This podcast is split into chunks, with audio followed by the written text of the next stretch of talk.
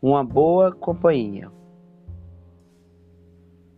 O Senhor Deus disse: Não é bom que o homem fique sozinho. Vou fazer alguém que lhe servirá de companhia e trabalhará com ele. Será alguém igual a ele. E o Senhor Deus formou da terra todos os animais do campo e todas as aves do céu e os levou ao homem para ver que nome ele iria dar aos animais. E cada ser vivo ficou com o nome que o homem lhe deu.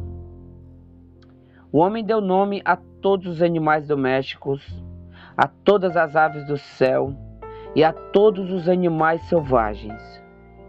Mas nenhum deles era a ajuda que faltava a Adão. Então o Senhor Deus fez o homem cair num sono profundo. Enquanto ele dormia, tirou uma das costelas de Adão e fechou o lugar com carne. Da costela que tinha tirado do homem, o Senhor Deus fez a mulher e a levou ao homem.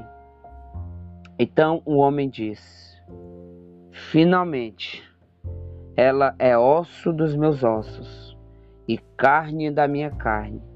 Será chamada de mulher, porque foi tirada do homem.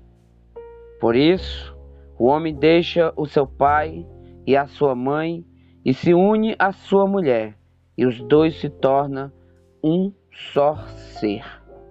O homem e a mulher estavam nus, mas não sentiam vergonha um do outro.